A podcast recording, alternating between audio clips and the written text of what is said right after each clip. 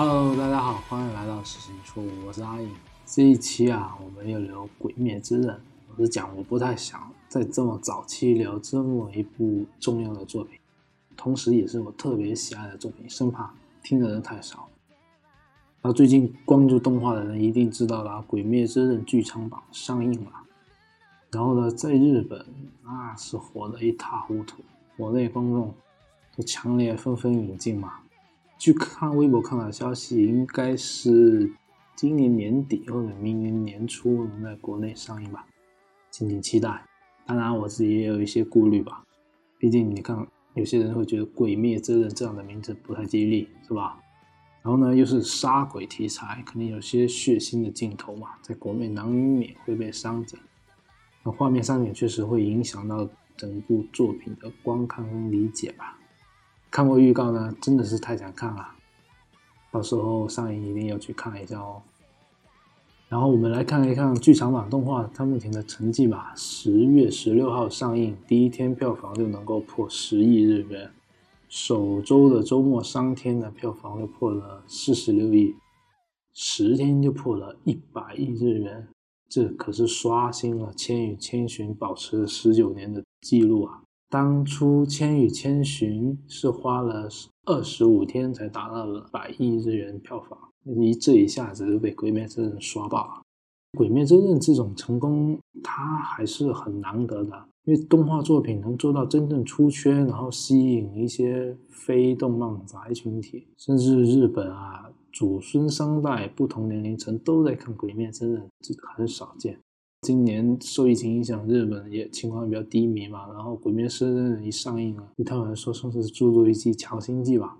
现在我们都可以预测啊，《鬼灭之刃》几乎是要登顶日本影史票房的第一，是可以预见的事情。我们可以期待一下，《鬼灭之刃》是在商业上相当成功的作品之一。从今年来看呢，甚至可以把之一去掉。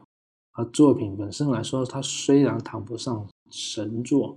但绝对也是属于优秀作品之列，我个人是最喜欢，希望花点篇幅来聊一聊吧。这一期先聊一些动画，后面再找一个看过《鬼灭》漫画的朋友在一起把漫画也聊一下。接下来我们简单聊聊《鬼灭之刃》的动画吧。《鬼灭之刃》它是日本漫画家无卡夫世情所做的少年漫画，在日本集英社少年周刊 Jump 上连载。目前以二百零五话已经完结。当初动画化的这个决定是在二零一八年决定的，动画是交给了日本知名的动画制作公司飞碟式 Ufotable 制作。第一季动画是在二零一九年四月六号开播，总共二十六集，在当年的九月二十八号完结。鬼灭之刃的故事。并不复杂，很好理解。卖炭少年炭治郎，他卖炭回家之后呢，发现家人被鬼所杀害，然后唯一妹妹也变成了鬼，那确实令人非常绝望。当初差点打垮他嘛，他又很疼爱自己的妹妹，特别希望能够让她重新变回人类，由此也加入鬼杀队，一方面去保护别人不再受到鬼的伤害，另一方面呢，在这个过程中也能寻找到解救妹妹的方法。然后在一路上不断成长，遇到一些同行的小伙伴们，在一起努力吧。故事大概就是这样，救妹妹和杀鬼就是这个故事最主要的目的。杀鬼是最外层的主线，非常容易理解。而治疗妹妹是一条暗线，然后两条线都是跟 BOSS，呃，鬼武士无常有关系嘛。整个故事看下来呢，前期都是在解决一些弱鬼或下弦鬼，都是比较弱，主角团直接上就可以解决了。其实就是打造一些主角团之间的关系，而且表现一些主角团的性格。而后期呢，面对更难的战斗，就对上弦鬼的战斗，几乎都是主角团加一个注去进行，然后它的侧重点就变成在写注。这样的好处在于。相对来说，可以在比较短篇的范围里面，就可以通过人物的行为和回忆来表现一个主要的角色。令我们心痛的就是《鬼灭之刃》，其实还是一部助灭之刃嘛，就是基本上一场大仗打下来就有死一个助。可以说，《鬼灭之刃》从一开始就没打算让角色活到最后，然后疯狂的做剑法，样就奔直接奔着王杰去了。设定听起来可能你会觉得有点老套，是不是跟那种《王道少年热血》动画没什么区别？《鬼灭之刃》比以往那些作品还是有一些差异性。就你看《海贼王》，其实有那种竞争赢的那种意味在里面。而鬼灭的主题更多还是守护跟保护嘛。炭治郎也不是为了要去突破什么瓶颈，倒不是，他更多还是因为守护别人的需要，他需要不断的去锻炼自己，让自己变得更强。然后炭治郎原本也跟鬼没有什么关系，又不是家人被鬼所杀害，他也不会走上这条路。然后呢，作者估计是女性。作者，所以他的整个创作会相当细腻。虽然是少年日学动画，但作者在表现这些故事情节的时候，还是在感情上做的相当饱满。它不是纯粹为了做任务而拼凑起来的动画，而是让每一段经历都有足够的角色参与，然后角色之间的关系又发生一些互动，甚至。角色去世啊，或者鬼被消灭了，会加入一些回忆，可以看到有角色身上更丰富的层面，不是鬼是坏的没有错，那他愿意去看到这个人曾经遭受过什么，为什么会变成鬼，以及他现在为什么会这样。就就从整个观感来说，我们会觉得这部作品的层次感是足够的。今年十月份起，B 站上已经开始更新了《鬼灭之刃》的中配版本。按目前追更的情况来说，觉得非常不错。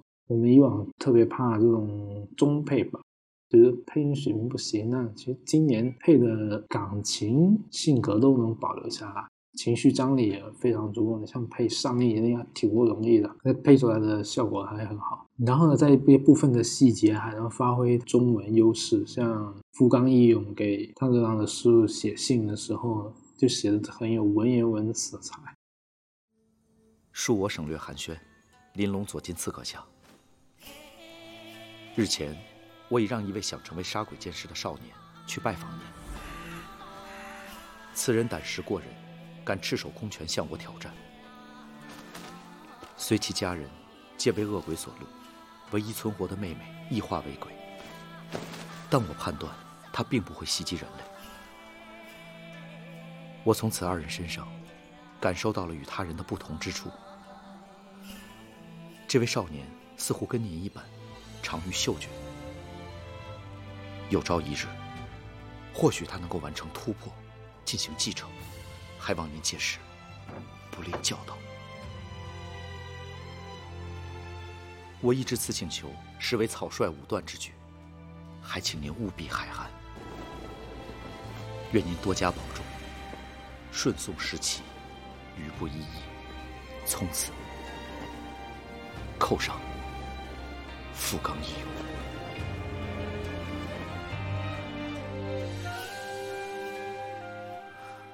对于《鬼灭之刃》来说呢，可能大家第一次看的经历是不一样的。我也不是经别人推荐，而且原来还差点错过了。当初记得是在 B 站上看到新番的 banner 上有一种一幅这种日本浮世绘画风的浪花，但当然当时并不知道《鬼灭之刃》这个 IP 啊，但是 B 站上的用户对这部作品特别热爱，然后我觉得哎，是不是很？很好的作品，就会打算想开一集去看一下。那我点开了，还不是从第一集看，就直接从第十八集开始看起。画风还是相当奇特的，第一次看还觉得有点不是很习惯，因为讲鬼嘛，他白天活不了，他只能在夜晚出现。一开始会担心画面是不是太暗，黑乎乎的，但实际上不会啊，相当不错。当初十八集讲的是汤治郎一蜘蛛在蜘蛛山上去讨。伐，蜘蛛鬼啊！但是由于我突然跳到十八集，我也不知道他谁是谁，然后没有铺垫嘛，确实有一点点看不懂。哎，当初是以为是一部杀鬼的动画，为什么主角身边有一只猪头鬼，但他不解决掉他呢？然后两人在互动中还有一些沙雕的表情，嗯，当时候觉得这应该是一部搞笑番吧。我看了也一头雾水，就没有继续看下去了。但等到九月二十八号完结后，到了国庆有时间的时候呢，哎，刚好 B 站全季都开放，放假嘛有时间，我就从第一集开始看起，慢慢看。那第一集做的实在是太好了，但是确实发现哦，第一集被吸引住了，那细节跟氛围渲染相当不错，而且第一集我已经把背景铺垫解释的差不多了。然后一集一集看，发现根本就停不下来，一口气就看完了完整二十六集。整个动画的节奏相当快，但剧情其实我看过漫画知道，漫画会更快。动画把里面很多小的，原来用几格做的漫画，直接还原成好几分钟。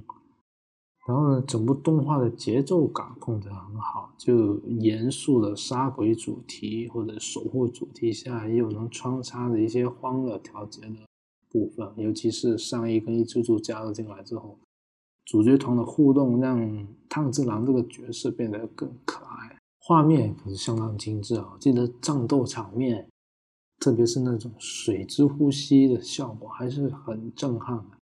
我一直都想不明白，这种浮世绘的画法居然能够出现在一部动画片里面。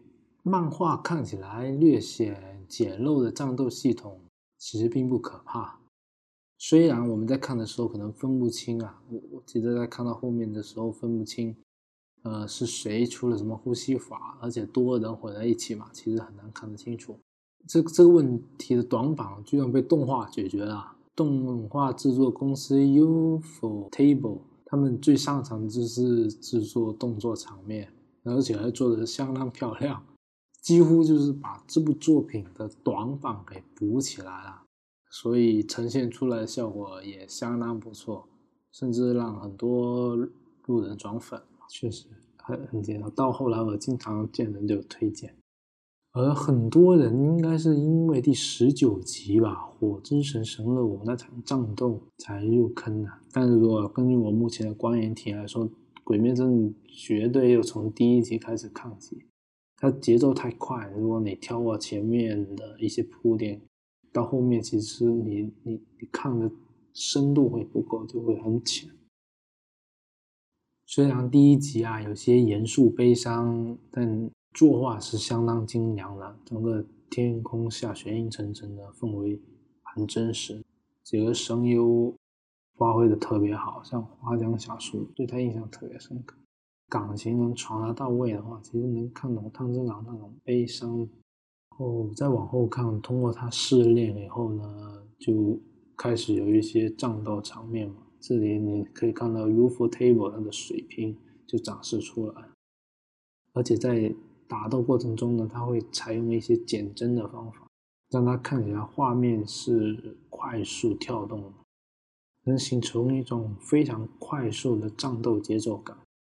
然后加上角色使用不同呼吸法之后呢，画面那是惊艳啊！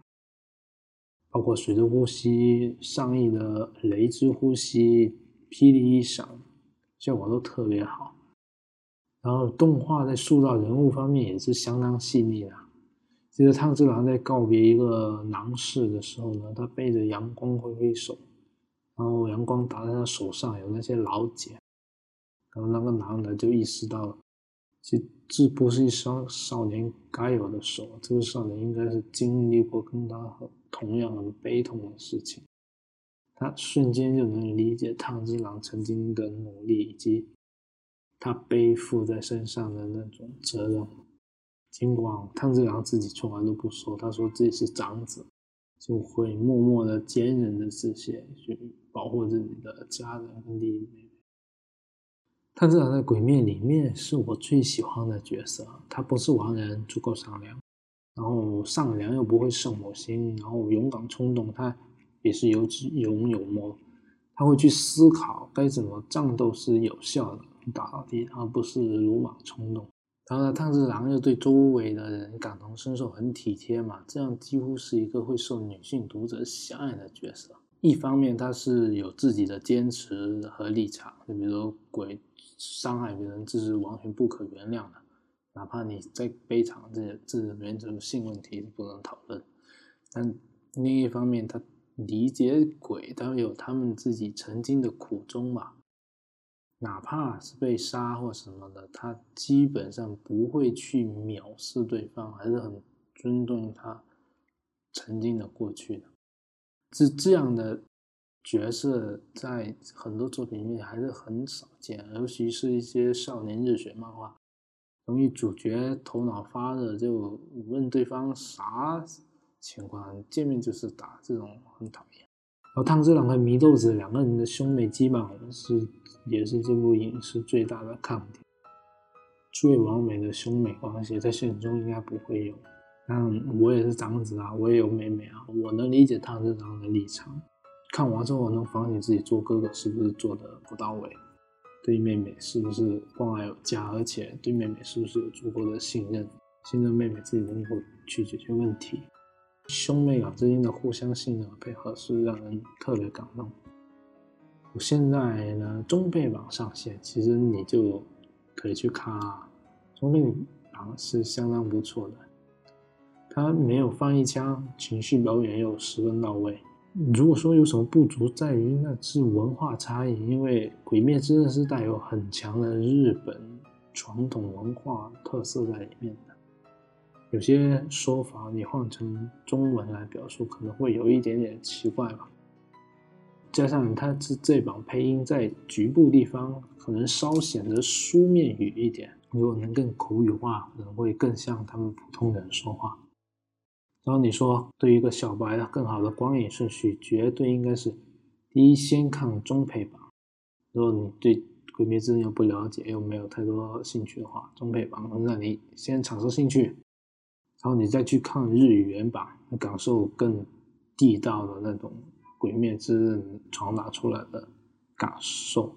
然后就应该去看剧场版了嘛，趁着没有被剧透的时候看剧场版，了解下一个故事，然后回头呢再把漫画看，这是最完美的看法。从《鬼灭之刃》从开播到完结之后呢，它的热度一直都在。尤其是整个漫画开始进入大决战的时候呢，其实还受到很多关注，在完结之时还能登上热搜。这是剧场版呢，其实是把它还没有降温的日子再次发挥出来。可能国内没有日本那么火，但估计应该也会挺不错的。目前在国内的收好像挺多的。当初在 B 站动画播放的成绩就特别好，刚完结一周播放量就直逼三亿，荣登榜首还保持了很长一段时间，带动漫画的销量迅速破亿。目前的《鬼灭之刃》在漫画领域已经刷新了很多个历史记录，最高卷的四百五十四万卷，然后每年。最高年销量是六千五百万部以上，然后破四亿花了四年四个月，一度打破了《海贼王》的销售记录。到目前为止，《鬼灭之刃》漫画依然是荣登榜首。《鬼灭之刃》的动画呢，我们说它精彩，我觉得它更多是用了电影的制作水准去做这个动画。就是普通的那种看起来是二 D 打斗场面，其实你在里面看能看到一些三 D 空间的转化，却效果跟空旷感做得很好。然后在里面又加入了诸多的日本元素，像浮世绘角色身上的花纹，和打斗节奏相当简洁明快，然后立场善恶分明，也很容易理解。配音阵容这。几乎是豪华团队，花江夏树、鬼头明里、夏野红，这些都是很有名的声优。音乐上，我特别喜欢《鬼灭之刃》动画这一第一季的音乐做的相当好。动画上是维普游记、追名豪、维普游记大妈，几乎就是日本动画音乐的代表。作为一部动画里面有维普游记，反过来就说明这部动画的水准还是相当不错。知识动画呢，还采用了 film scoring 的谱曲方式，其实就是电影配乐。它不是我先把曲做了，然后再加到音乐里面去，而是差不多是给个整个动画的初稿，像后期甚至给到原片，然后再根据眼前看到的景象去实时创作音乐，所以这一版的音乐跟画面结合的相当好，而且很多氛围，甚至故事里面隐含的一些时代元素都能够表现在音乐里面。由于一开始就选定了曲子的节奏和音高，然后再根据画面来安排起承转合。在在欣赏画面的时候，就能感觉到整个配乐很流畅，甚至像一些细节，像考虑到大正时代里面会涉及到一些电器照明嘛，跟昭和的有一点点类似。然后在作曲上呢，他就用尽可能少一点点的日本乐曲器，然后呢再加入一些日式曲风的合唱。这样就能营造出当时时代下日式和风和欧洲风的一种融合吧。既然说了这么久动画的好处，我们来说一下有什么片段比较凉的吧。记得第一个比较凉的，就是上一遇到鬼吓晕之后呢，他睡着了，然后我还发动了雷之呼吸。第一次看雷之呼吸还真的很震撼，速度之快。那等到第二次呢，他已经到蜘蛛山去斩杀一只蜘蛛了。那时候他都超身负重伤，他还发动了霹雳一闪的六连击。上一这个人，他那个故事也很奇特，他他他只会一招，就是雷之呼吸一之性，但一之形是其他所有性的基础。然后他师傅就说：“那一会招也行嘛，那把这招就练到出神入化。”所以到后面其他战斗呢，上一几乎只用这一招就能秒杀敌人。然后另外一个就是炭治郎在小屋里面跟那个祥凯战斗的时候呢，他发现要快速移动脚步嘛，所以用了水之呼吸之后呢，在整个旋转的房间里面快速前进。能踩起地上的飞沫，那时候画面真的太赞。后面的就是大家都入坑的那一集了啊，就炭治郎使用火之神神乐舞，然后从远处跑过来的时候呢，水之呼吸的水龙变成火龙嘛，然后最后在斩杀的时候，加上祢豆子的暴雪，华丽的挥出了一个大光环，闪闪发光，然后斩断了蜘鬼的头。效果太凉了，而作为一部细腻作品，只有凉还不行，那就做日雪。啊细腻的有挺多的。炭之狼他他会把，他第一次遇到上义的时候，上义肚子饿了，他就从兜里掏出个饭团给上义。然后上义发现炭之狼他自己不吃啊，这是最后一个，他他又掰了一半给炭之狼。然后一路上呢，善意已经知道炭治郎背的是鬼，然后他们身为鬼杀的，他知道他这样已经违反规矩了，让他理解炭治郎有他的苦衷，所以当初在鬼屋里面，炭治郎说这个箱子可是比他生命重要的多。然后等他出去的时候呢，伊之助又攻击这个箱子的时候，他拼命的保护这个箱子，还身负重伤。三爷真的是一个有情有义。而且他相信炭治郎嘛，该守护的东西，他会替炭治郎一起守护。然后另外一个就是炭治郎进入蜘蛛山的时候呢，闻到气味，手拿着刀在那里抖动。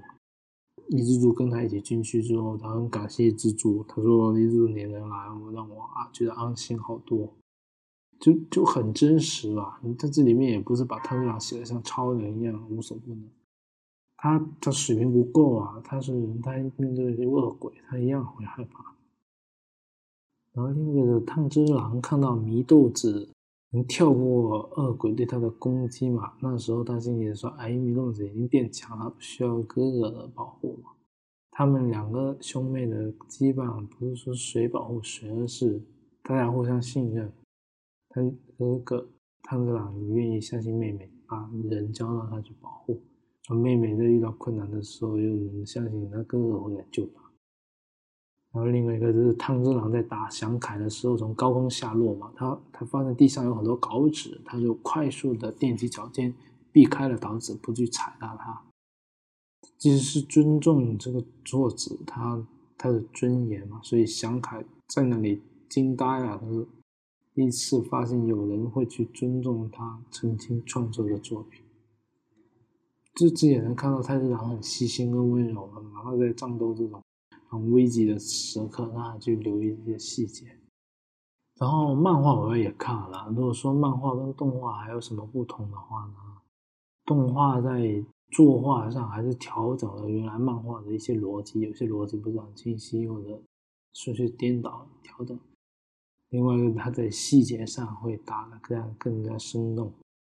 比如说，原来在漫画里面画上一次烫猪郎的饭堂只画了一个格，然后上一次炭治郎的饭堂，那到了动画里面，他会稍微展开。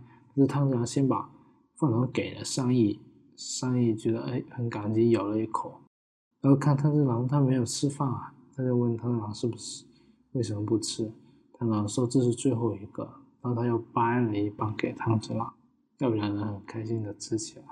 写作好温馨啊！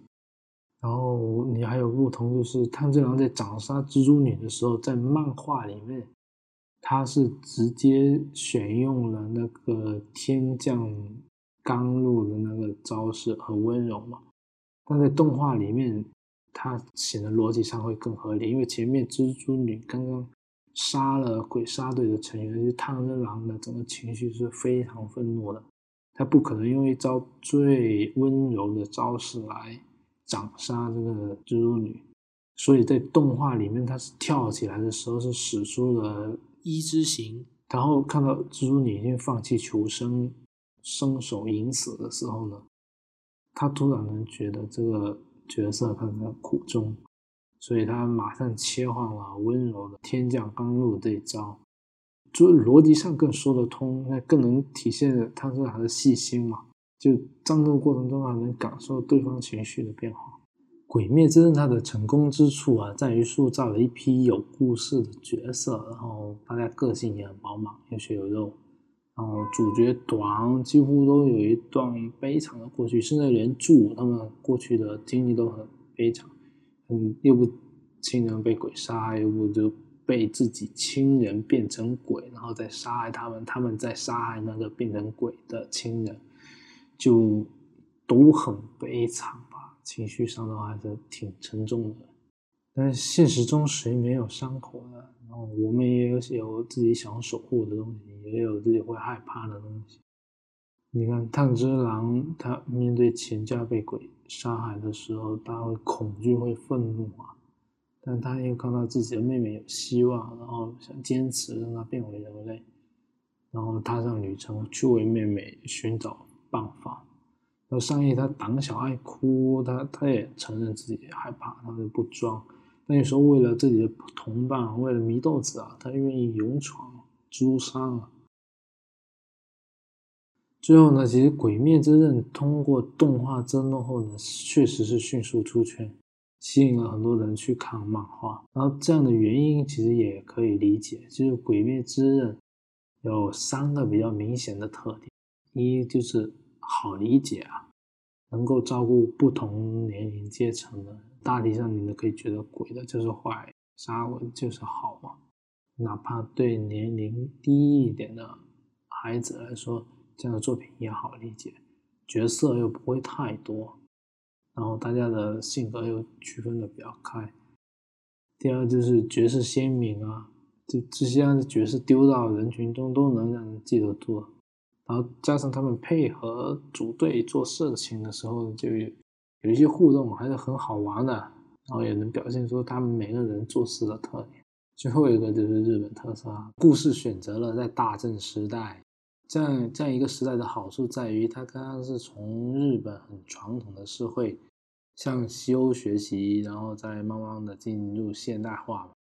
这个舞台下呢，会产生很独特的这种时代风格。一来就是你看主角团穿的衣服是带有比较强的那种日式和服的那种感觉，上面的花纹都是日本特有的图案来的。而鬼杀服呢，就更像西化的那种制服一样。所以呢，《鬼灭之刃》这部作品几乎在商业上是一定会留下他自己浓墨重彩的一笔的，非常值得期待。动画吧，一定要去看。好了，这期《鬼灭之刃》大概就跟您聊到这里。如果您还有更多关于《鬼灭之刃》想聊的，欢迎在留言区留言。今天就这样啦，下一期我们聊聊《鬼灭之刃》的漫画。拜拜。